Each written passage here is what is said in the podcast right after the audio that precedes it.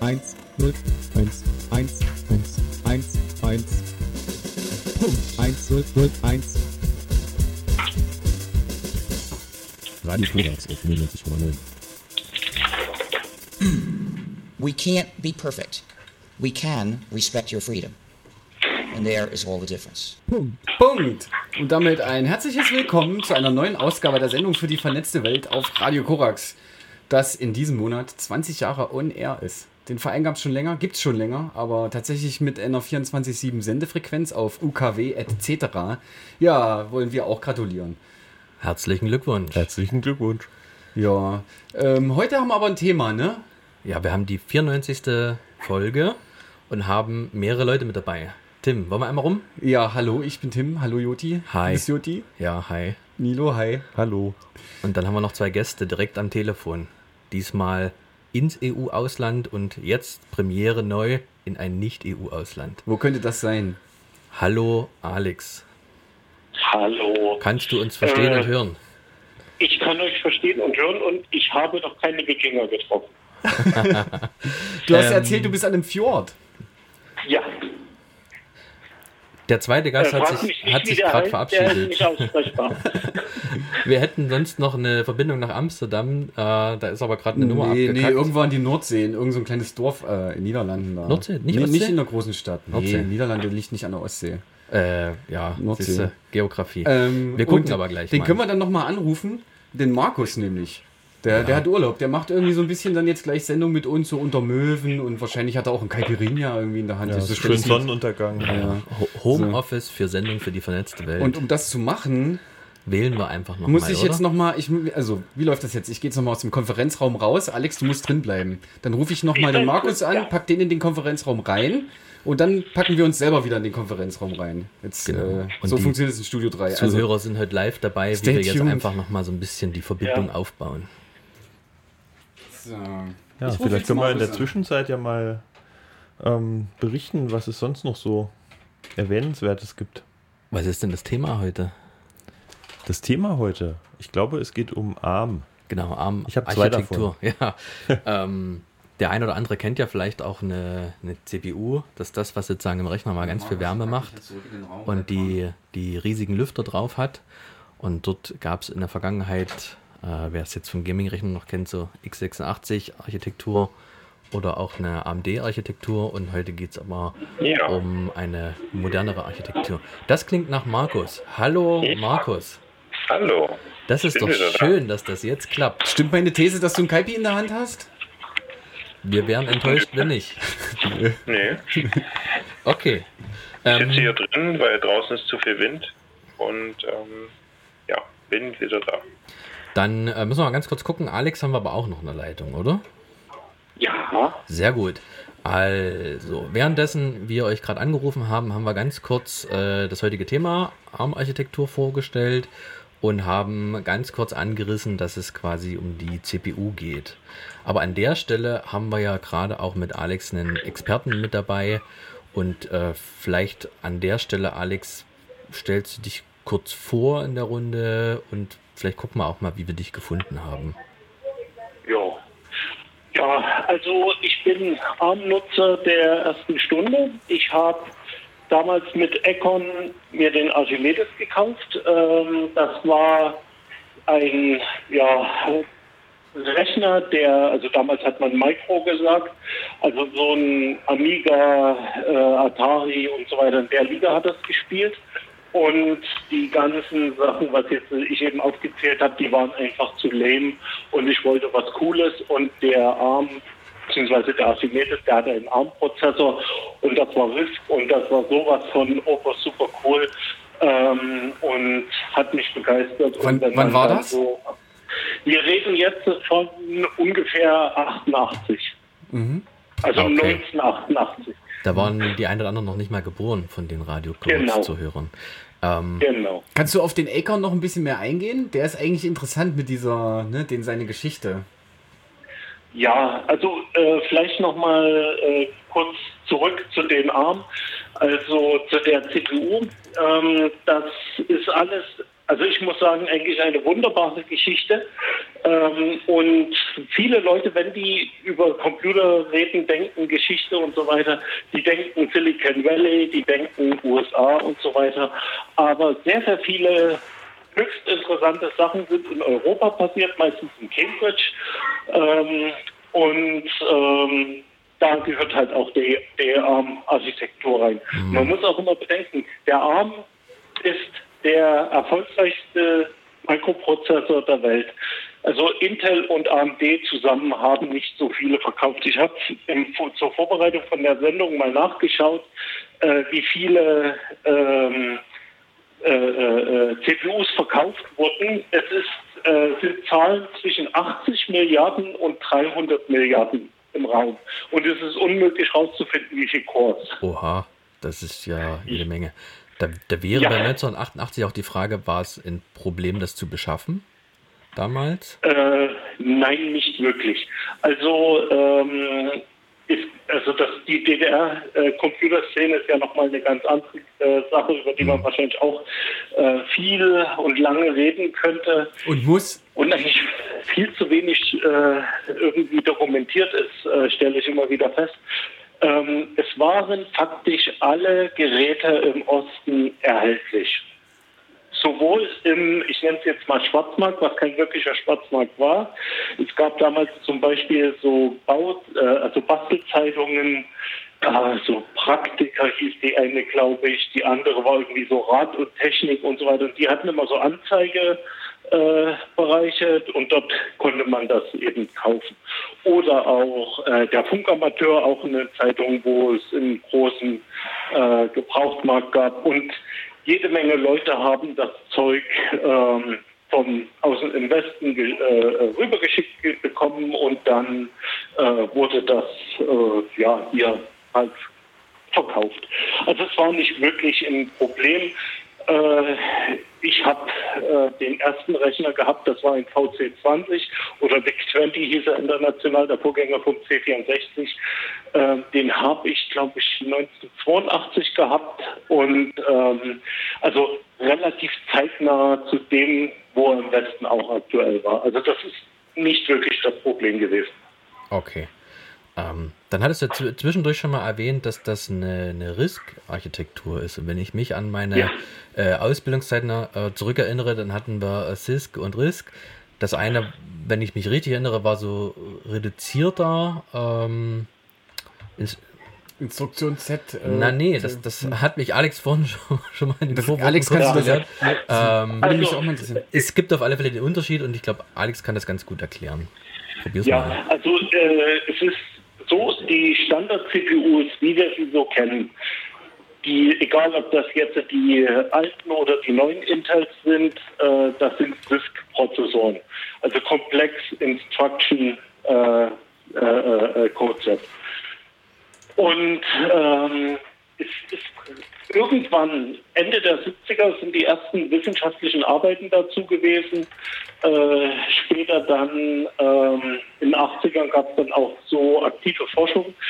Äh, ARM war definitiv nicht der erste CPU, aber sie waren die ersten, die es massentauglich gemacht haben. Mhm. Äh, die, äh, also bei einem SISC-Prozessor ist das so, dass ich in so einem Prozessor sind jede Menge Gatter drin und so weiter, also jede Menge Elektronik äh, Schalterlogik und so weiter.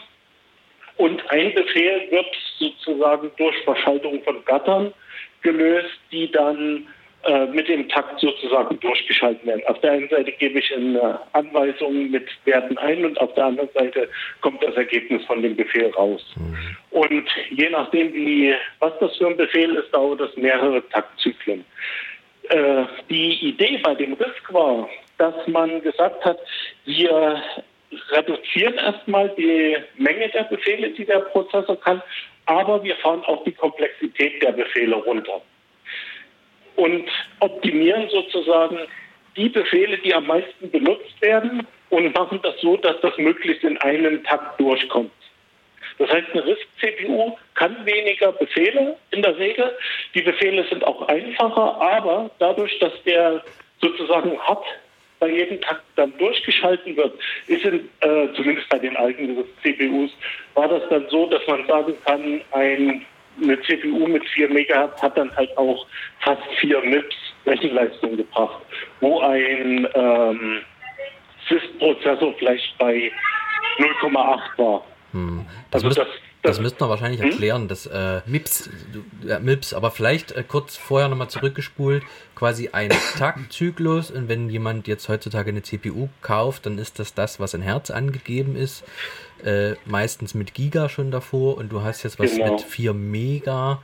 Also das ist schon Genau. ein gewaltiger Unterschied. Und das ist quasi auch äh, immer das Battle, dass du sozusagen so schnell wie möglich diese, diese Taktzyklen so hoch wie möglich haben willst. Genau. Und der ein oder andere hat es vielleicht auch schon mal gehört, so Übertaktung, dass man dann quasi die Lüftung optimiert oder mit Wasser kühlt oder gar mit, mit Trockeneis, um sozusagen die Taktzahl so hoch zu drehen äh, und äh, dabei sozusagen auch die, die Wärme ähm, so hoch erzeugt, dass man die irgendwie abführen muss.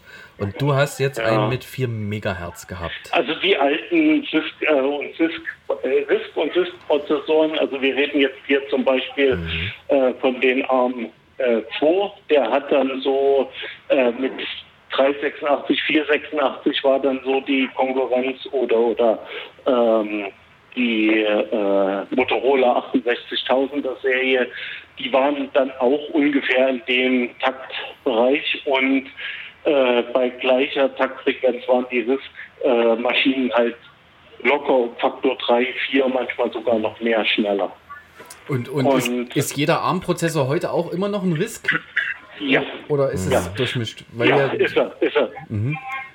ARM steht für Advanced RISC Machine und Ah. die ursprüngliche Intention war, wir bauen eine MIPS, eine MIPS-CPU für die Massen, was ihnen eindeutig gelungen Ja. ist. Aber dann müsstest du uns Und- jetzt das MIPS vielleicht noch erklären. Genau. MIPS ist äh, zwei Sachen, was wir jetzt äh, benutzt haben. MIPS ist zum einen eine Geschwindigkeitsangabe, Billion Instructions per Second, das heißt Millionen Befehle pro Sekunde. Und das andere ist eine äh, Prozessorarchitektur, die auch einen RISC-Kern hat. Und äh, entsprechend ähm, äh, damals eher akademisch und teuer war, beziehungsweise in sehr teuren Workstations und so verbaut. Ähm, aber das, äh, wie soll ich sagen, war damals, ich würde sogar fast noch ein bisschen zurückgehen. Also um die Situation zu verstehen, in der die äh, ARMS entstanden sind. Und da gehen wir mal zurück ins Jahr 1965, 66. Damals gab es einen Typ in England, der nannte sich Clive Sinclair. Der eine oder andere wird den Namen vielleicht mal gehört haben. Ich finde, dass er einer der wichtigen Leute in der Computergeschichte ist, aber er wird halt äh, gerne mal vergessen, weil alle reden von Steve Jobs und, Ja. und, und Bill Gates. weil der kein Milliardär geworden ist. Genau. Und er war auch, wie man das von einem Brite erwartet, sehr, sehr schrullig. Und auch äh, ein bisschen seltsam, nennen wir es mal so. Jedenfalls hat der eine Firma gegründet, die nannte sich äh, Sinclair Radionics und hat sich damit befasst, äh, möglichst kleine, möglichst effektive und elegante Elektronikschaltungen zu entwickeln und die als Bausatz zu vertreiben. Und das hat er so exzessiv betrieben, diese Optimierung und auch die Eleganz, ähm, dass es, also das war eine Obsession. Das hatte er bis zum Exzess äh, wirklich auch weit über das hinaus, was vernünftig war. Und hat dann auch Geräte entwickelt, äh, wie zum Beispiel Taschenrechner, die dann auch Designpreise und so weiter gewonnen haben. Aber das ist also so ein kleines Abschweifen in die Richtung. Spannender ist, dass er zu der Zeit einen Typen eingestellt hat, äh, namens Christopher Curry, also wie das Gewürz. Chris Curry wird in der Regel kurz genannt. Und die sind über viele Jahre zusammengeblieben. Und äh, als Sinclair Radionics dann in äh, finanzielle Schwierigkeiten ähm, gekommen ist, gab es die Idee, dass wir reden jetzt so von 1976, 77, ähm, ja, wir machen hier was mit Elektronik, lass uns doch mal einen Computerbausatz rausbringen. Und haben dann so einen Ein-Platinen-Computer rausgebracht, so ein bisschen der Vorgänger vom Raspberry Pi irgendwie. Und ähm, da war der Chris Curry mehr, ähm, merklich oder wesentlich dran an der Entwicklung beteiligt. Und Clive Sinclair war von der Idee insgesamt nicht wirklich begeistert, weil er das ganze Computerzeug nicht wirklich als die Zukunft gesehen hat. Und das war alles irgendwie, es war ihm suspekt. Da gab es einige, die, die daran gezweifelt haben, oder? Ja, Das wobei Clive, ja, ja, absolut. Wobei Clive Sinclair gesehen hat, dass das Potenzial hat und hat seinen Ingenieuren, also unter anderem Chris Curry, den Auftrag gegeben, na dann baut halt mal ein. Und dann sind die mit der typischen Sinclair-Philosophie rangegangen, klein, möglichst billig, möglichst elegant und geniales Design. Also viele Leute tun ja den, den, den Wozniak für sein Design äh, von, von Apple I äh, in Himmel loben, wie genial das ist. Das ist, muss ich sagen, wenn ich mir die äh, Spektrum-Maschinen aus der Zeit anschaue, finde ich die Spektrum-Maschinen, oder die Sinclair-Maschinen, so nicht Spektrum, die Sinclair-Maschinen deutlich eleganter. Aber davon abgesehen, jedenfalls haben die das Ding gebaut und dann äh, ja, wurde Clive Sinclair aus seiner eigenen Firma geworfen und hatte aber schon vorbereitet eine neue Firma, die ähm, erst äh, Science of Cambridge und dann später Cambridge Research hieß. Und dort ähm, haben sie sich dann wieder hingesetzt und Computer gebaut. Und in der Zwischenzeit hat der, äh, also haben sich Clive Sinclair und äh, Chris Curry ein bisschen zerstritten. Und dann hat der Chris Curry in Cambridge einen äh, gerade fertig gewordenen ähm, Doktor der Physik getroffen, der heißt Herbert Hauser, äh, sorry, Hermann Hauser, äh, ursprünglich aus Österreich und ähm, hat sich an dem Zeitpunkt sehr für Computer interessiert. Und mit dem Wissen, was der Chris Curry über Business, über Design und so weiter bei Sinclair gelernt hat, haben sie sich hingesetzt und haben die Firma Ecom gegründet. Und haben dann sozusagen mit dem Wissen, was Curry mitgebracht hat, zum einen eigene Maschinen gebaut, zum anderen ähm, haben sie, äh, ja, wie soll man sagen, auch direkt Konkurrenz aufgebaut. Also die, ähm, man ist abends trotzdem in die gleiche Kneipe gegangen. Also das war nicht jetzt so, dass sie dann so zerstritten waren, dass sie nicht mehr miteinander geredet haben. Im Gegenteil, bis Clive Sinclair gestorben ist, waren die zwei eigentlich auch noch befreundet. Jedenfalls haben die aber einen anderen Ansatz gefahren. Sie haben im Gegensatz zu den Sinclair-Maschinen eher hochwertigere Geräte gebaut. Auf der Basis des 68, äh, 6502-Prozessor von MOS. Das ist so ein Standardprozessor der 70er und 80er. Ist unter anderem im C64 drin. Das kennt Und- vielleicht der ein oder andere, so die Konsole, Ja, die man das- früher so ein bisschen hatte. Ich weiß Genau. gar nicht, mit, mit was für einer CPU-Architektur die erstmalig auf den Mond geflogen sind, aber das war, glaube ich, Das auch immer war, so da, Technologie. da gab es da gab's noch keine Mikroprozessoren. Ja, aber man kann sich das, Das schon waren- so vorstellen, dass die damals mit der Leistung, die man vor zehn Jahren mal in der Hosentasche mit seinem Handy mit umgeschleppt hatte, dass man ungefähr mit der Rechenleistung damals äh, ganze Mondmissionen gemacht hat. Das kann man sich heutzutage wahrscheinlich gar nicht mehr vorstellen. Das, Nee, die, der, der Apollo-Computer hatte 32K RAM ja, und, und ein Schwarz-Weiß-Display. das ist, Also das war, Das ist jetzt interessant, wie du das erzählt hast, dass jetzt am Ende von dieser Geschichte erst die Gründung von diesem Acon und damit Ja. dieser Archimedes-Rechnung Ja. steht. Ich hatte jetzt schon gedacht, ach, Nee, das nee, war danach. Das ist- Das fängt jetzt das erst sind an. nee, nee, da sind wir noch nicht mal beim Archimedes, da sind wir bei dem BBC. Mhm. Ähm, das ist aber, da will ich jetzt nicht so sehr ins Detail gehen, weil das äh, hat mit dem ARM nur begrenzt was zu tun. Mhm. Also sie haben dann ähm, Rechner rausgebracht, Sinclair wie auch äh, Econ, die so, ich sag mal, in der Liga waren Heimcomputer, also so Micros mit ähm, 68, äh, 6502 bei ähm, Econ und Sinclair hat auf die Z80, Zilog Z80 CPU gesetzt. Wie übrigens die DDR-Heimcomputer auch. Das nannte sich CPU U880, war aber ein Klon von dem Z80. Waren rechenleistungsmäßig in etwa eine Liga. Es gab Sachen, was bei den einen besser, bei den schlechter war, aber es ist egal. Die BBC-Rechner heißen BBC, weil die BBC damals eine äh, ja, wie soll man sagen, Initiative gefahren hat aus Großbritannien, das Computer äh, Land der Welt zu machen.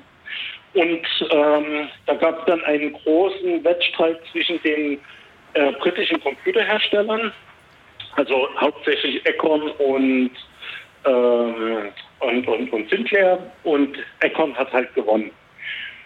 Was dazu geführt hat, dass es äh, so um 82, 83 sehr, sehr viele Verkäufe von den BBC-Computer äh, gab.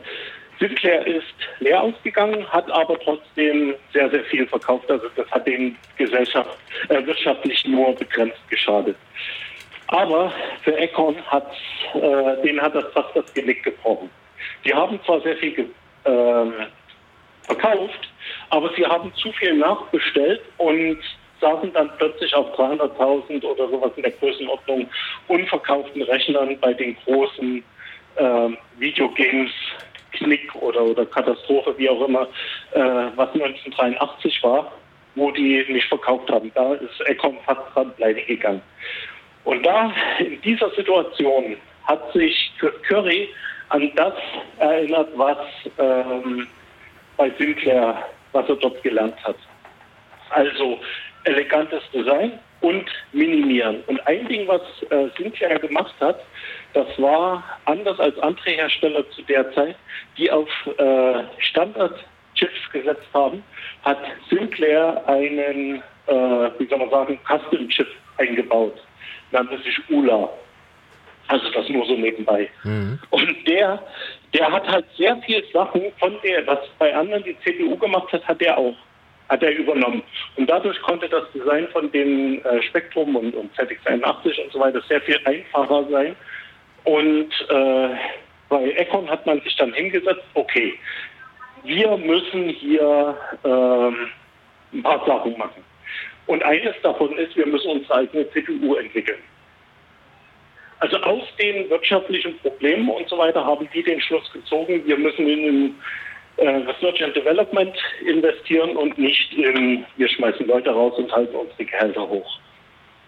So, das war ein ähm, großer Unterschied zu dem, wie heutzutage mit den, äh, ja, wie soll man sagen, wenn, wenn, wenn, ähm, äh, äh es ist schwer, das äh, wertschätzend also, auszudrücken, oder? Ja, ja, ja, ja, ja.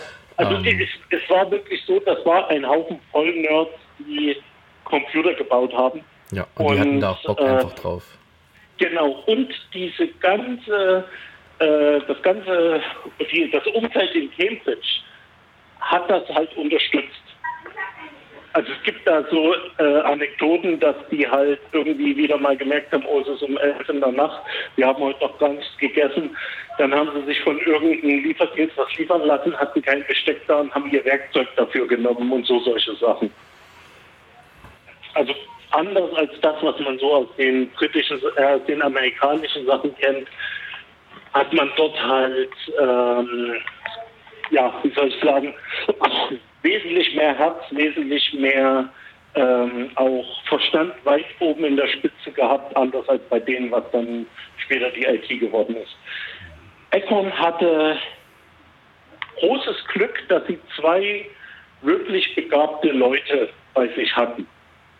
Die eine, das war Sophie Wilson, eine Frau, die leider irgendwie in der, äh, wie soll man sagen, IT-Welt gerne vergessen wird. Also sie hat das, äh, den Befehlssatz ähm, und die Struktur der CPU entworfen. Und äh, Förber, Faber, weiß ich gar nicht, wie das jetzt aussieht, also Steve Faber, ähm, der das Ganze dann in Silizium ge gegossen hat, sozusagen. Mhm. Das heißt, das, das sind die Eltern sozusagen äh, der CPU und deren Plan war es, wir bauen ein, äh, ein MIPS für die Massen viel günstiger, an vielen Stellen einfacher, schneller und so weiter. So, und das ist ihnen halt dann auch gelungen. Wann, so, wann, wann war das ungefähr dann so? Sagen wir mal, die waren fertig, hatten ihr erstes Produkt, äh, Archimedes mit also, ARM. Also das, das ist auch sehr witzig. Also den ersten Archimedes, der kam, glaube ich, 86, 87 in der Größenordnung. Die CPU war allerdings deutlich eher fertig. Die war, ich glaube, 83 waren die Entwürfe raus und ähm, 84, 85 kam dann das erste Silizium. Also auch relativ schnell entwickelt. Das zeigt auch, wie einfach die Struktur von der CPU ist. Und die Frau Wilson ist auch ähm, Spezi gewesen im Design von stromsparenden Sachen. Und deswegen ist das Ganze auch ein sehr energieeffizientes Design. Also die, was die da gebaut haben, ähm, war halt ohne Ballast zu anderen Sachen. Und das hat dann später auch zu dem Erfolg geführt von der ganzen CPU, so dann in den 90ern, also zehn Jahre später. Ja, dieses äh, Stromsparen in Computern ist ja dann heutzutage eigentlich wichtiger denn je, weil alles mobil ist Richtig. und alles nur einen Akku hat und möglichst soll alles gehen, aber möglichst soll es auch einen Tag durchhalten. Das war weise. Oder weiß ich nicht, ob, ob das abzusehen war oder ob das einfach nur ein, ein Zufall ist, der dann aber, weiß ich nicht, ein Faktor ist, der das unterstützt, den Erfolg. Ja, also es gibt ein Interview von Clive Sinclair 1982, wo er vorausgesagt hat, die Zukunft der IT ist mobil. Und ich denke, das war dem durchaus bewusst. Ja, die konnten das schon absehen, vielleicht 20 Ja. Jahre in die Zukunft. Ja. Also die äh, haben auch äh, von Anfang an die CPU so gebaut, dass die halt auch mit, äh, ich sag mal, nicht so solider Spannungsquelle auskommt. Also so, also sowohl das, Ja. also nicht jetzt im Sinne von, ich brauche drei, vier verschiedene Spannungen, die braucht genau eine, 5 Volt oder 3,3 Volt. Und ähm, das war, es war halt alles wesentlich einfacher. Es ist ein absolut elegantes Design. Das, eigentlich ist das wirklich ein Geniestreich. Kann man, kann man, wenn du sagst immer, du betonst das ele elegantes Design, kann man daran noch CPUs lernen, wenn man wissen will, wie die, wie die funktionieren. Das ist auch schon zu Also komplex. die, die, die ersten ARM-Kerne sind tatsächlich, würde ich sagen, wenn man sich rein vertieft, kann man dort verstehen, wie die laufen. Also so ARM 2. Es gab einen ARM 1, das war nur ein Prototyp. Ob es da jemals was anderes als eine Simulation gab, weiß ich nicht. ARM 2 habe ich sogar noch welche zu Hause. Also ARM 2 waren die ersten, die dann auch kommerziell verkauft wurden. Äh, Und zwar vor Archimedes. Die waren zuerst in einem der ähm, BBC, also in der äh, äh, Micro-Serie mit drin, die auch als erste ähm, sozusagen eine Art Co-Prozessor gehabt haben. Also ich weiß nicht, wie ich das jetzt erklären soll. Also diese BBC Master ähm, Computer, das war so C64 Klasse, ein bisschen größer, aber ungefähr so muss man sich das vorstellen. Homecomputer, die hatten die Möglichkeit, dort noch zu der äh, CPU, die eingebaut war, noch eine zweite dazu zu stecken. Mh, das äh, gab es beim 486er ja auch, oder? Ich, man konnte einen mathematischen Ja. Co-Prozessor aufs Board Moment, stecken. Ja. Das ist wieder was anderes. Ja. Der, der Hauptprozessor vom BBC Master war, glaube ich, ein 6502 mit, ich glaube, 4,7 äh, Megahertz. Und dort konnte man einen ARM daneben stecken, also eine komplett andere Rechnerarchitektur. Das ist heute immer noch verbreitet. Also äh, äh, man denke an Ryzen oder Threadripper, die modernen AMD x86 CPUs, die haben einen CPU-Controller, um dieses ganze In-Out und Kernlastverteilung und so weiter zu machen. Und ratet mal, was das ist. Das sind natürlich ARM-Prozessoren, die die CPU Okay, das steuern. nicht. Das kannst du dir mal angucken. Da gibt es auch vom Chaos Computer Kongress, äh, Chaos Communication Kongress irgendwo einen Vortrag. Ich glaube, da wollten sie 36C3, ne? da wollten sie den Threadripper Mhm. knacken und gucken, ob sie über den Arm äh, sozusagen Sachen auslesen können. Ist ihnen nicht gelungen, aber so hat man mal einen Einblick bekommen, dass das tatsächlich selbst in unseren x86 CPUs sind ARM-Kerne drin. Mhm. Ähm, die rechnen gar nicht mit, sondern die sind nur ein Plattformcontroller in dem Fall. Aber Ja, nee, der, wenn du jetzt, wir haben jetzt die Geschichte äh, ARM 2 und so weiter, inwieweit ist der alte ARM 2 noch die gleiche Idee, was das, was ich jetzt in meinem iPhone habe oder das, was jetzt in meinem Also Router läuft? da, also das läuft natürlich noch nach. Also es ist nach wie vor die gleiche Basis. Ähm, die ersten ARM äh, waren 32-Bit, also die haben schon in den 80er Jahren 32-Bit CPUs gebaut. Ein bisschen schrullig sind Dritten, die müssen ab- Dinge anders machen, also die hatten nach draußen nur 26-Bit. Das, aber intern waren das komplette 32-Bit. Ja, die Äh, restlichen hatten so Prozessor. 8-Bit zu der Zeit, oder? Die anderen Computer. Ein Atari oder so? Es Ist das schon ein natürlich, 16-Bit-Computer? Ja, also 8-Bit war weit verbreitet. Aber es gab natürlich auch schon 68030 und äh, so weiter. Also die größeren, ähm, dann, die hatten dann auch schon 16 oder äh, 32-Bit. Also die Amigas zum Beispiel hatten auch schon 16 und 32-Bit. Gab es, aber das war alles später und vor allem viel, viel aufgeblähter. Vielleicht können wir ganz kurz dem Zuhörer mal erklären, was es denn mit 16, 8 und 32 und vielleicht auch heutzutage 64 Bit auf sich hat. Be- Bevor wir die Hörer ganz abhängen. Ja, Na, ist einfach, wie viel Speicher kann so eine CPU adressieren, würde ich jetzt ganz einfach versuchen zu In erklären. einem Schwung, ja. Ja. ja, ja. Genau. Und ähm, das ist ja auch immer, man, wenn man eventuell, kann man sich erinnern an, dass das 64-Bit in CPUs auch ein Verkaufsargument war. Ver- Ähm, Ja. Aber was das eigentlich ja nur hieß, du kannst jetzt bis zu 4 Terabyte RAM haben. Ja gut, äh, äh, 64 Gigabyte sind heute noch schweineteuer, äh, aber grundsätzlich. Genau. Und viele Sachen Ja. verbrauchen halt einfach doppelt so viel RAM. Ja, Ja. musst ja deine Ja. Register voll machen irgendwie. Ja. Weil es halt einfach da ist. Ja. Okay, aber vielleicht können wir mal auf die Bandbreite der ARM-Produkte heute kommen. Also, wenn schön. du, Nee, Alex, äh, das, nee? Das, ja, hab, äh, es gibt noch einen ganz wesentlichen Schritt, Ah ja, okay. der äh, zum Verständnis von ARM wichtig ist. Mhm. Und zwar haben die ähm, dann bis Anfang der 90er haben die äh, Micros beziehungsweise dann PCs gebaut. Ähm, die, äh, der PC, der IBM-kompatible PC, das, was wir heute als PC kennen, hat sich ja bekanntlich durchgesetzt. Das heißt, früher oder später musste ähm, Econ reagieren und was das erste, was sie gemacht haben, war ARM Research, diese Firma auszu ähm, äh, sozusagen. Und ähm, das war ein ganz, ganz wichtiger Schritt. Das heißt, ARM war von dem Zeitpunkt unabhängig von Econ.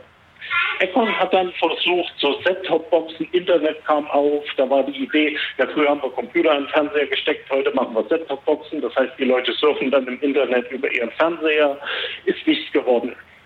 Aber ARM ist übrig geblieben. Und jetzt kommen wir zu einem total spannenden Ding, was die gemacht haben, anders als Intel, AMD und so weiter. Sie haben irgendwann gesagt, wir produzieren den Kram nicht mehr, beziehungsweise haben sie das immer zu äh, einer Firma, wen es interessiert, gegeben, die dann die Sachen in Silizium gegossen haben. Aber ARM hat gesagt, wir sind ab sofort nur noch ein Designbüro und ähm, geben sozusagen das CPU-Design raus. Das heißt, die haben aufgehört, CPUs zu bauen, sondern haben gesagt, Wir wir verkaufen nur noch Lizenzen, ja. Um, um Lizenzen quasi- beziehungsweise ja. äh, wir geben euch, in, inzwischen ist das ein ganzer Baukasten an Dingen, die man da reinbauen, also wie man eine CPU reinbauen kann, die die einzelnen Hersteller sich dann sozusagen zusammenklicken und eine CPU für ihre Ansprüche machen.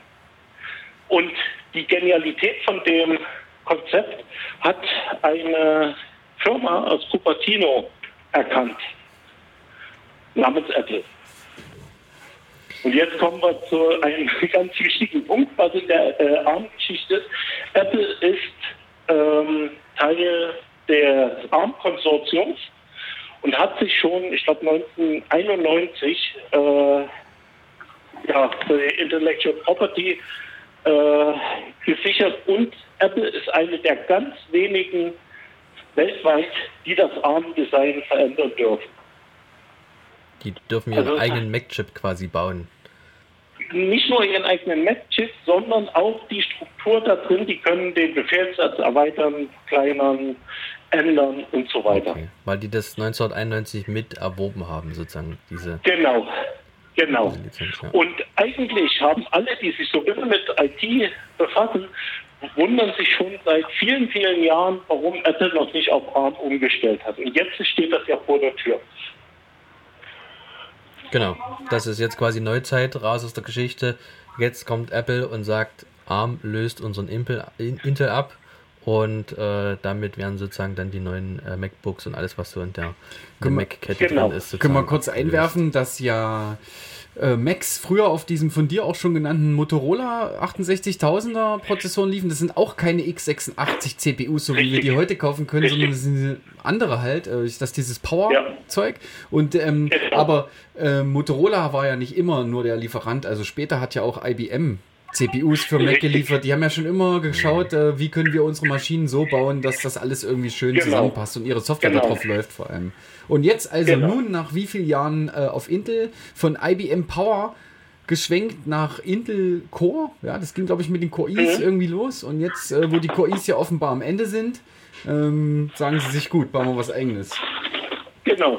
Und, was das Witzige daran ist, also auch äh, Firmen wie Qualcomm oder so bauen ihre eigenen ARM-CPUs. Samsung baut eigene ARM-CPUs und so weiter. Na, Aber auch so Netzwerkausrüster, TP-Link. Es Ja, gibt. TP-Link gebrandete CPUs. Wenn du nachguckst, ist es ein ARM Cortex A irgendwas. Genau. Also, ne? Und das, ja. die, die Dinger finden sich überall, also egal, also Handys und, und so Im andere. Raspi. Genau, Raspberry Pi. Aber was wenige wissen, also einer der größten Märkte für ARM-Prozessoren ist der ganze Telekommunikationsbereich. Die ganzen DSL-Modems, da gibt es äh, spezielle ARM-Kerne für äh, Switches teilweise auch, äh, weniger jetzt so, aber die ganze Telekommunikationsausrüstung ist ein Riesenmarkt für die, wo sie auch der große Platzhirsch sind. Und die bauen das dann quasi als SOC, als System on a Chip. Da ist sozusagen nicht nur der CPU-Kern mit drin, da ist dann gleich noch so ein bisschen Peripherie mit in Silizium mit Genau. reingegossen. Also was ich da ist Genau. dann, dann, dann Treiber für Audio, da ist dann den äh, Monitor-Treiber mit drin, wenn du jetzt an Raspberry Pi denkst. So direkt ist quasi alles in einem Chip. Und dann kommt der direkt auf die Platine, kriegt ein bisschen Strom dran und dann läuft er halt auch durch. Ne? Und ist halt durch die Eleganz, die du vorhin beschrieben hast, wirklich auch sehr robust und damit ähm, wahrscheinlich auch das Zukunftspferd, was jetzt Intel einfach mal gezogen hat.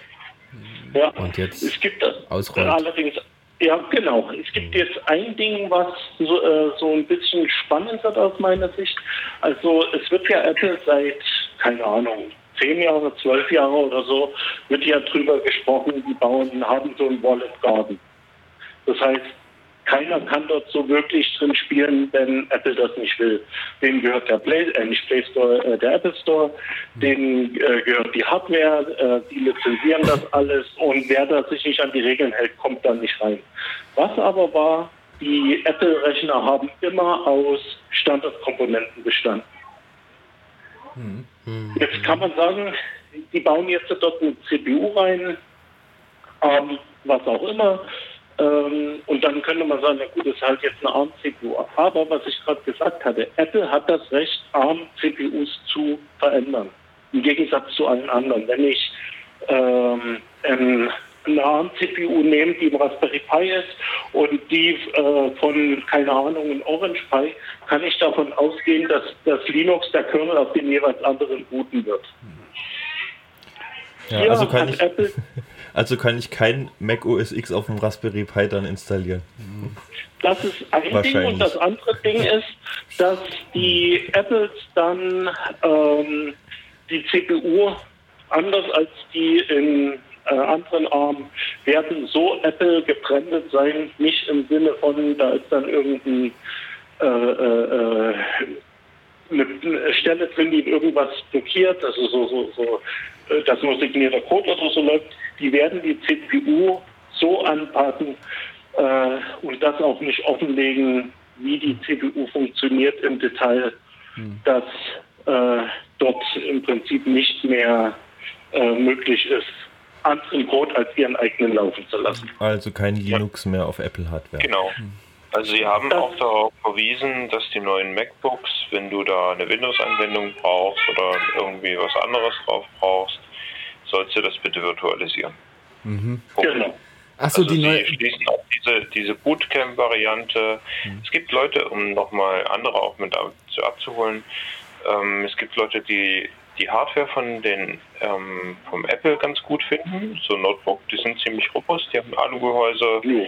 Die sind ganz gut ausgestattet und nehmen die und sagen, okay, ich bräuchte aber kein macOS, ich hätte gerne ein Windows oder ein Linux drauf und installieren sich das darauf. Das wird mit den neuen nicht mehr so funktionieren. Richtig. Und Denk- nicht, weil das Windows nicht auf ARM läuft. Hm. Windows läuft ja wohl auf ARM. aber Nicht auf Apples Arm. Apple, richtig. Ja, also ja. der Arm im Apple ist nicht der Arm, den wir von anderen Den wir kennen und lieben. Ähm, Genau. Aber ich vermute fast, dass sie das in den Handys auch schon so gemacht haben, weil die CPU in meinem iPhone heißt A14. Also da steht jetzt nämlich Genau. auch nicht mehr dahinter, was ist das eigentlich für ein Arm, weil da gibt es ja auch so Reihen Genau und man so. kann sich da auch so ein bisschen auskennen. Ja. Ähm, ich leider nicht, ich kann die alle nicht auseinanderhalten, aber vielleicht weißt du das ja, Alex. Ähm, aber ja, dann vermute ich, wenn die das dürfen, haben die das schon immer ein bisschen gemacht, weil die haben ja ihren, Richtig, ihre. Sand, ihr Sandboxing in Hardware irgendwie schnell gemacht. Sie hatten immer schon irgendwie so einen Chip, der ihnen die Schlüssel decryptet und so Kram. Ähm, weiß ich nicht, ob man das in, in anderen CPUs in Zukunft auch sehen wird. Oder was, was ist denn bekannt über die neue Apple ARM CPU? Also, was kann man schon sagen? Äh, also was ich weiß, die wird 64-Bit haben und äh, das ist alles, was ich weiß. Die haben da, glaube ich, auch noch nicht so viel drüber berichtet, außer dass sie das jetzt wechseln. Ne? Also so im Detail Ja. werden Ich sie hab- sich da auch ja. bedeckt halten und äh, letztendlich muss es uns nur klar sein, dass dann sozusagen auf dem Mac CPU halt auch nur noch dieses Mac OS draufläuft. Mhm. Ja, oder vielleicht wird es ja auch befreit in Anführungsstrichen über die Zeit, die danach kommt, durch Ja. die Community, die sagt, Genau. okay, wir versuchen trotzdem in Linux auf dem Apple ARM zu installieren. Oder im Plan 9. Oder ein Plan 9. Ja, das sollte ja eigentlich äh, im CPU-Cache laufen, ich weiß nicht. Na gut. Ähm, äh,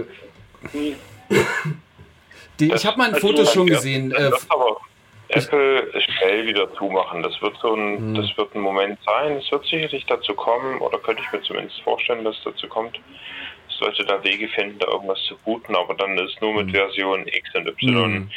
Die machen dann ziemlich schnell wieder zu. Nichts ich für. Produktion. Nehme ich Ja. an, ja.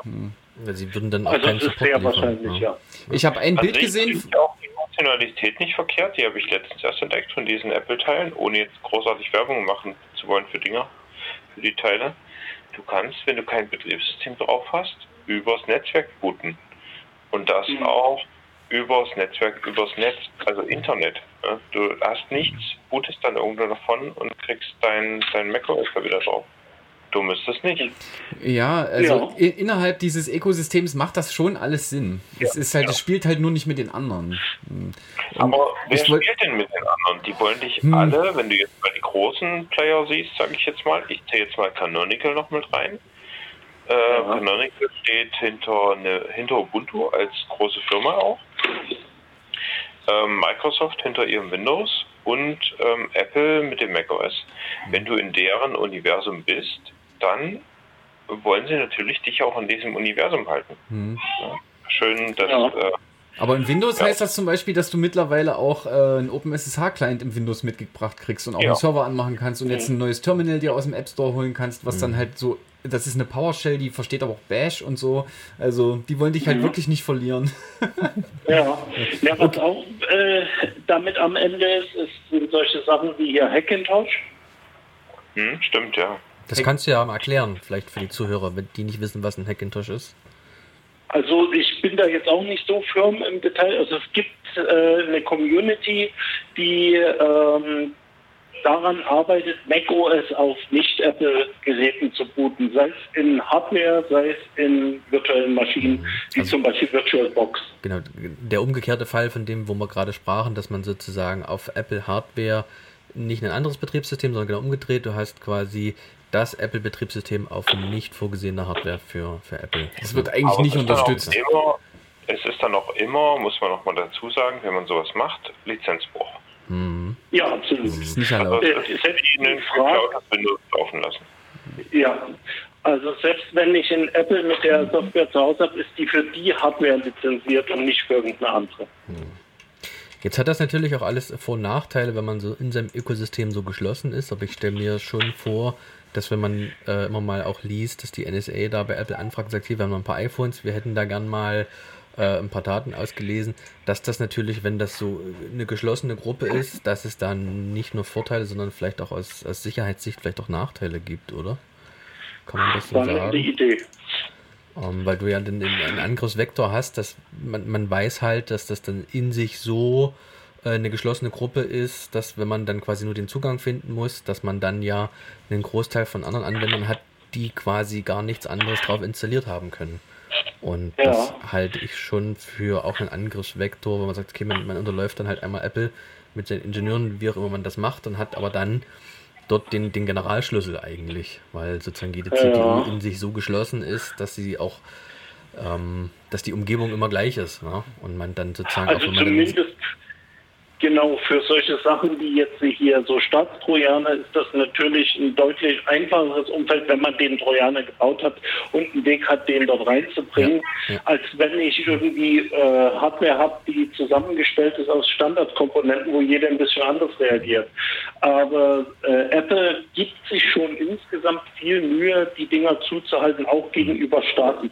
Aber wie es so schön ist, wenn der Staat sagt, hier ist ein Gesetz, ihr macht das jetzt, dann äh, wird eine Firma wie Apple immer Profit vor äh, Gesetzesbruch stellen. Und man sieht, wie die also äh, mit China reagieren. Wenn China sagt, die App gefällt uns nicht, dann springt Google, äh, springt Springen sie alle im Kreis. Jetzt ist Alex weg, was? Ja. Klingt fast so. Ähm, na, China zum Beispiel, die hatten ja jetzt auch ihre eigene CPU entwickelt. Ähm, ich gucke gerade nochmal, ob ich rausfinde, wie die. Wie. Ja, China hatte auch ihre eigene CPU entwickelt. Ich glaube, man hat mich gerade nicht gehört, weil ich stumm gestellt war. Hm, ne, wir haben dich gehört. Nee, doch, es ist nur äh, ein bisschen ruhiger, weil war sozusagen unsere Verbindung ins äh, EU, nicht EU Nach Ausland Norwegen ver- ist weggegangen. Ich muss Alex jetzt nochmal Ja. anrufen. Also Ähm. State alte tuned. Wir fliegen aus dem Raum Ja. wieder raus. Markus, tut mir leid. Ja. Wir sind gleich wieder da. Achso, ich auch. Ja, ich muss den Raum kurz verlassen und dann hörst du uns auch nicht mehr. Also stay, Ah. stay inside. So. Aber wir können ja währenddessen noch mal ganz kurz äh, auch so ein bisschen in unsere Liste gucken. Ähm, ich hatte vor kurzem noch mal geschaut, gerade so die ARM-Architektur war im April 2010 auch mal in der Chaos Radio Express Folge Nummer 151 mal Thema. Also wer da noch was nachhören möchte, wir würden den Link auch bei uns in den Shownotes unter sfdvw.de wieder mit drunter packen, sodass ihr all das, was sozusagen auch uns der Alex noch berichtet Hey, Alex, hat, dass wir ähm, das quasi einfach drinne. in den Shownotes wieder mit reinbasteln, dass ihr das nachlesen und nachklicken könnt. Und oh, ich habe auch festgestellt, dass wir heute sozusagen so viel Stoff haben und jetzt eigentlich schon bei 46 Minuten sind, dass wir vielleicht auch äh, eine Tendenz zur zweiten Sendung haben, wenn da Interesse dran besteht. Und vielleicht kann auch der eine oder andere Zuhörer mal Feedback geben, wenn ihr sagt, ihr habt da noch ein spezielles Thema. Oder Zuhörerin. Hin, genau. Oder korrekt. dazwischen. Auch erlaubt. Jetzt habe ich dich sehr, rausgebracht, tut mir sehr leid. gut korrigiert. ähm, sodass wir da auch uns über Feedback freuen. So, das Äh, klingt so, als wenn Alex und Markus wieder dabei Alex sind. ist wieder inside. Also ich höre euch auf jeden Fall, genau. Ja, Alex, du bist da, ne? Nö. Alex Hm, ist nicht klingt da. nicht danach. Na, sag mal, muss ich das nochmal machen? Na dann, nächster Punkt in der Liste, Juti. Ja, wir wollten auch noch Korax loben. Das könnte man jetzt kurz einschieben für diese Akkreditierung da. Korax darf nämlich bei diesem äh, Anschlagsprozess mit dabei sitzen. Und das ist natürlich für uns, die wir an der Wirklichkeit und der Wahrheit interessiert sind, sehr gut.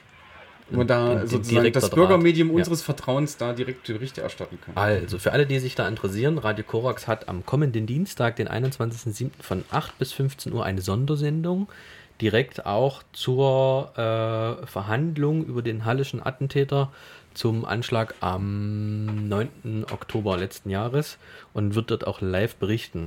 Also wer sich da brennend drüber interessiert, äh, kann da gerne mal reinhören, kann man sehr empfehlen. Und wir haben auch noch ein zweites Thema gehabt, Tim, ne?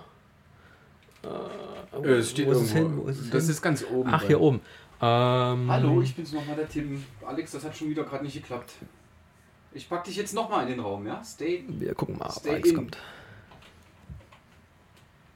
So, jetzt ist Alex im Raum. Jetzt lege ich auf. Jetzt rufe ich den Raum selber an. Jetzt Sehr gut. ich uns den Raum hier hin. Und jetzt haben wir Alex wieder dabei. Hallo Raum. Hallo, Raum mit Alex und Markus? Ja, Ja, mit Markus ja. Ja, klingt mit gut. Alex auch. Ja, Sehr gut. Diese So. verdammten Telefonleitungen. Hat jetzt der Wahl da irgendwie im Fjord irgendwie dran rumgeruckelt oder was? Nee. Ja, ja, ja, ja. Unbedingt. Okay. Okay, also, äh, Ja, vielleicht hat hier auch eine Möwe irgendwie reingebissen, könnte auch sein. also Sondersendung Radio Korax am kommenden Dienstag von 8 bis 15 Uhr zum, zum Anschlag. Und dann hatten wir noch, äh, deswegen wollte ich gerade ins Bett gucken mit dir. Tim, äh, die Berichterstattung der täglichen Pressekonferenz der Stadt wollten wir noch mal hervorheben, dass Ja. die immer noch wirklich täglich live berichten. Oder Und- berichtet haben. Ich glaube, und diese, berichtet diese haben, täglichen genau. Pressekonferenzen zu Corona sind ja nicht mehr. Doch, So, die sind auch immer und noch. Ich habe okay. heute, heute mal geguckt, es ist wirklich immer noch täglich. Und das Ja, ist okay. Aus meiner Sicht wirklich lobenswert, dass man da mal noch tagesaktuelle Infos kriegt und da keiner in die Sommerpause gegangen ist, sondern Mhm. wirklich täglich noch berichtet wird. Und wir sind jetzt mit aktuellen Infizierten bei 372 Stand heute und das ist, äh, wenn man das mit anderen Städten vergleicht, wirklich sehr gering. Und äh, Ich, nee, ich finde halt auch, die stellen halt die guten Fragen. Ja. Habe ich auch von anderen gehört. ja, ja. Okay, äh, back to arm. Genug Lopudelei. Korax Genau. cool, diesmal jetzt. Wir haben noch 10 Minuten. Ich habe noch eins, eins habe ich noch und zwar, äh, ich habe äh, auf einem Golem-Artikel habe ich äh, gefunden, dass Apple das jetzt Apple Silicon nennt. Die sagen jetzt nicht Apple Super ARM Prozessor, sondern die nennen es einfach Apple Silicon. Und es gibt ein kleines Schaubild, was dir sozusagen so sieht der Prozessor nicht aus, aber das sind so die Funktionsblöcke mal ein bisschen um so ein großes Apple-Logo ringsrum gemalt. Und was sehe Oh, ich? spannend. Ich sehe, ich sehe High Performance CPU Cores, äh, High Efficiency CPU Cores, also ne, Cores für Klimaberechnung oder Cores für Grafik und äh, Cores für Grafik gibt es übrigens extra auch. Es gibt High Performance GPU und Low Power GPU und es gibt natürlich Machine Learning Accelerators und äh, High Efficiency Audio Processors und das klingt immer alles so toll. Also mal gucken, ob das, ob, ob das le- was leistet später. Ja, also auf alle Fälle wird das Ganze ein weiterer Angriff auf General Purpose Computing sein.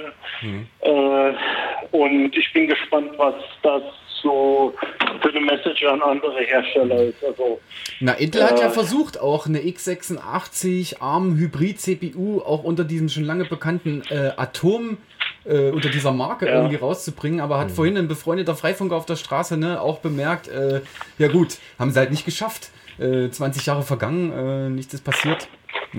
ja, Aber jetzt, ja jetzt, haben wir, es halt auch halbherzig gemacht. Jetzt haben wir so ein bisschen den mobilen CPU-Markt, also auch was so Handys, Tablets sind. Wir haben so den Desktop-Markt. Ist denn ARM auch im Servermarkt vertreten? Super, super Überleitung. ähm, die, vor zwei Ja. Wochen kam die Top 500 Liste aktualisiert Ja. raus, konnte man auf Golem Heise oder irgendwo lesen, sogar auf Reddit stand's.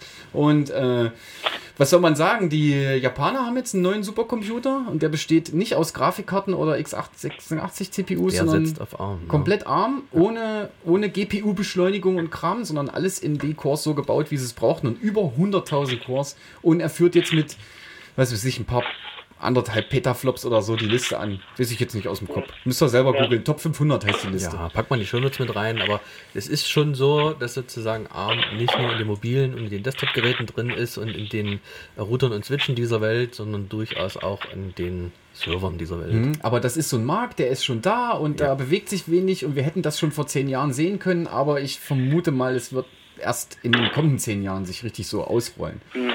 Das ist jetzt dann Ja, das Problem war bei ARM halt immer, die einzelne CPU war im Vergleich zu Intel oder so jetzt nicht so leistungsfähig. Aber wenn ich von Rechenleistung pro Watt ausgehe, dann ist ARM natürlich unschlagbar. Und bei Großrechnern, äh, Supercomputern, da ist es egal, ob ich 50.000 AMD oder sowas habe oder eine Million ARM. Ähm, die Leistungsaufnahme ist dieselbe und äh, die, dann sind die Armen halt schneller. Mhm, weil sie dann mehr in der, mit dem gleichen Strom mehr Ergebnisse liefern. So einfach kann man es Genau. eigentlich runterbrechen. Ne? Genau. Also da gibt es sogar irgend so, ein, so, so eine Bezeichnung, also so wie MIPS für Geschwindigkeit gibt es auch irgendwas für Rechenleistung pro Watt oder so. Ich muss ganz kurz in den Aufenthaltsraum gehen und das Krakra holen. Sehr gut. ähm, wenn wir das so ein bisschen, also wir sind ja so kurz vorm Ende, wenn wir das so ein bisschen jetzt abrunden und fällt uns bestimmt noch irgendwo was ein, dann können wir das ja gerne noch mal so ein bisschen so mitnehmen. Aber auf alle Fälle hast du schon sehr früh mit ARM-Prozessoren schon die ersten Berührungspunkte gehabt und es ist auch immer mal wieder überall mit dabei gewesen, ob man es jetzt bewusst wahrgenommen hat oder nicht. Und letztendlich mit dem Wechsel bei Apple ist es ganz klar, ähm, dass ARM sozusagen auch hier wieder sehr deutlich hervorgehoben wird und wieder auch in den Geräten präsenter verbaut wird, dass man das mitmerkt. Das ist, das ist eine spannende Frage, ob es jetzt äh, irgendwelche Anbieter gibt, die anfangen, zum Beispiel äh, Notebooks so in der üblichen, üblichen Endanwender äh, Leistungsklasse zu bauen mit einem ARM-Prozessor. Das wäre natürlich super, weil äh, Leistung ist da und Stromverbrauch würde dann wahrscheinlich für 24 Stunden Akku-Lebensdauer reichen. Hm, hm. Es gibt ja auch mal mehr mobile Anwendungen, also schon allein irgendwo, dass irgendwo ein Trecker mitläuft, das ganze IoT, äh, dass das sozusagen letztendlich da eine Rolle spielen wird. Stimmt. Und müssen wir mal gucken. Also wenn wir vielleicht in einer späteren Sendung, vielleicht schaffen wir es auch dieses Jahr nicht mehr, machen das nächstes Jahr, dann wird sich da sicherlich auf dem Markt noch so viel entwickeln, dass wir da noch mal ein bisschen zu aktuellerem berichten können. Alex, ich würde auch gerne dich ausquetschen zu DDR-Computing. Oh ja. Was gab's? unbedingt, Das, ja. also diese ganze Wende, das ist auch, ich war ja dabei, als ich klein war und ähm, das interessiert mich irgendwie. Da wenn wir, können wir vielleicht schon auch so halb ankündigen, das machen wir bestimmt mal. Es gab ja in der Ja, vernetzten Welt auch schon mal einen Besuch im DDR-Computermuseum in Halle, das war vor zwei Jahren mit dem Bernd oder so, kann man sich auch nochmal nachhören. Da können wir ja wer, vielleicht auch dazu noch mal von den, wer dazu noch mal was hören möchte, kann auch ähm, bei Dreisat mal vorbeigucken. Und zwar Aufstand aus Platinen. Die Heimcom Heimcomputerszene der DDR. Das ist eine Dokumentation von 2019 über, ich glaube, 45 Minuten. Und das ist auch ganz interessant. Äh, Nochmal, wie auf, Aufstand in Auf, äh, auferstanden aus Platinen. Das mit Ah, Melodie musste okay. das Ding. Auferstanden, aus Platin und so weiter. Was, bin ich zu leise? Nein, zu laut. Das, den Link dazu lege ich auch nochmal in die Shownotes. Ähm, da Die haben sehr schöne, sehr schöne Demos gebaut für diese Dokus. Also die haben sich selber so eine Demos gemacht, um von Ta Kapitel zu Kapitel zu Ja. gehen. Das fand ich sehr schön. Wow. Sehr gut. Ja, schön. Dann machen wir jetzt eine Verabschiedung, oder? Na, wir haben noch äh, kommende Veranstaltungen. Ah ja, super. Aber wir könnten ja Nee, das, durchaus das noch mal ist gucken, ob wir über AMD noch, noch was haben, was wir jetzt vergessen haben. Über ARM und AMD? Na, ich fand halt so krass, dass mittlerweile in CPUs halt auch ARMs drin sitzen, um das zu steuern. Und da Also wird es bestimmt auch mal einen Leak geben und die werden bestimmt alle mal irgendwann unsicher werden. Und naja, das wird uns noch begleiten. Ich weiß Ja. gar nicht, wie die Also Patch-Strategie eigentlich ist für ja Microkernel. Ja, eigentlich sind ähm, äh, CPUs heutzutage ja schon Computer in sich, weil der eigentliche Kern ist ein RISC-Kern. Dort drauf läuft der Microcode, der Ja. dann nach außen sich als RISC darstellt. Aber kennst du was zur Patch-Strategie von, von äh, ARM-CPUs oder auch von, von Apple dann demnächst? Ähm, ob man da nicht sozusagen auch kurzfristig in ein neues Kernel-Update kriegt, dass man da, wenn denn Sicherheitslücken bekannt werden, das direkt gepatcht wird. Wenn es dann so geschlossen ist, kann man ja auch nicht mehr selber Micro-Kernel-Patching betreiben. Äh, also der Microcode in ARM ist deutlich weniger äh, tiefgehend äh, wie in den äh, Intel-CPUs. Also bei Intel-CPUs kann man ja richtig am Rechenwerk sozusagen patchen. Mhm. Das ist bei den ARM-Sachen meines Wissens noch nicht möglich. Vielleicht gibt es inzwischen welche, aber die alten klassischen ARM-Kerne, die waren tatsächlich in Hardware gegossen. Also kann man da auch nichts großartig. Also Das macht, macht dann Apple für dich in, dem, in deinem neuen Apple Silicon. Da musst du dich gar nicht drum kümmern. Ja. Achso, die verkaufen ihre Sicherheitslücken für dich. Ja. Herzlichen Dank. Ja. Die patchen die dann auch. Okay. Und, dann, was dann da immer übrig bleibt, ist doch davon, ähm, es hat, ist, dass dieses Update enthält äh, Verbesserungen. Punkt. Genau. Verbesserung, okay, cool. Dann schauen wir Ja. mal. Wir Ja. kommen zum Ende. Ja, dank, Ähm. äh, danke Alex für deinen Einblick und dein Wissen. Und so ein Archimedes will ich irgendwann mal sehen. Kannst du mal mitbringen irgendwann? Äh, ja, ich dachte, die, zum nächsten Kongress äh, dort ein Regal aufzubauen in der Ecke, wo ich jede Menge spannende Rechner der letzten, sagen wir mal, 40, 50 Jahre hinstelle, die alle nicht mit x86 laufen. Und die Ecke heißt dann, Linux-Boden. die Ecke heißt dann Kongressmuseum. Ja, ja. Alex ja, kleines Computermuseum. Also, ja. Ja, schön. Okay. Dann hätten wir jetzt am Ende vielleicht noch einen Hinweis zu kommenden Veranstaltungen. Und ich würde einfach mal Nilo bitten. Ja, es gibt wieder einen Jugendtakt in Halle. Ähm, Es gibt jetzt die Remote-Edition sozusagen für 2020. Das heißt, es wird keine Präsenzveranstaltung. Findet statt vom 4. bis 6. September und die Anmeldung ist offen. Ähm, unter jugendtakt.org slash events slash Halle findet man das. Wie alt Ja. muss man sein? Ähm, 12 muss man sein, bis 18. Okay. Muss man irgendwas an ähm, Wissen mitbringen, dass man sagt, ja, man sollte schon mal so einen Computer äh, gesehen haben. Okay. Das ist so die einzige Also, Grundvoraussetzung. wenn ihr Kinder in dem Alter habt, dann schaut einfach mal jugendhakt.org, da könnt ihr euch quasi das anschauen. Jawohl. Und dann haben wir noch im September traditionell die Datenspuren in Dresden von C3D2. Ähm, dieses Mal unter dem Motto Utopia und auch keine Präsenzveranstaltung. Dafür wird es, äh, werden gerade Telepräsenzroboterchen gebaut. Ganz kleine und ganz viele. Und dann ist der Plan, dass man da von zu Hause aus so einen kleinen Roboter steuern kann. Und dabei wird noch Hilfe gesucht. Ähm, wer dabei mitmachen möchte, kann sich an datenspuren.c3d2.de wenden. Genau, also Was jeder, muss man denn dabei machen?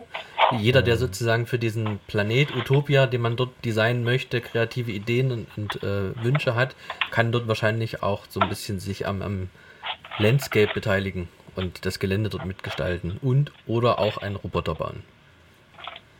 Cool. Den kannst du dann durch die Gegend schicken. Genau. Cool. Das äh, war's. Heute. Schönen Sommer noch. Wir hören uns in einem Monat. Tschüss. Tschüss! Auf Wiederhören. Ciao. Tschüss.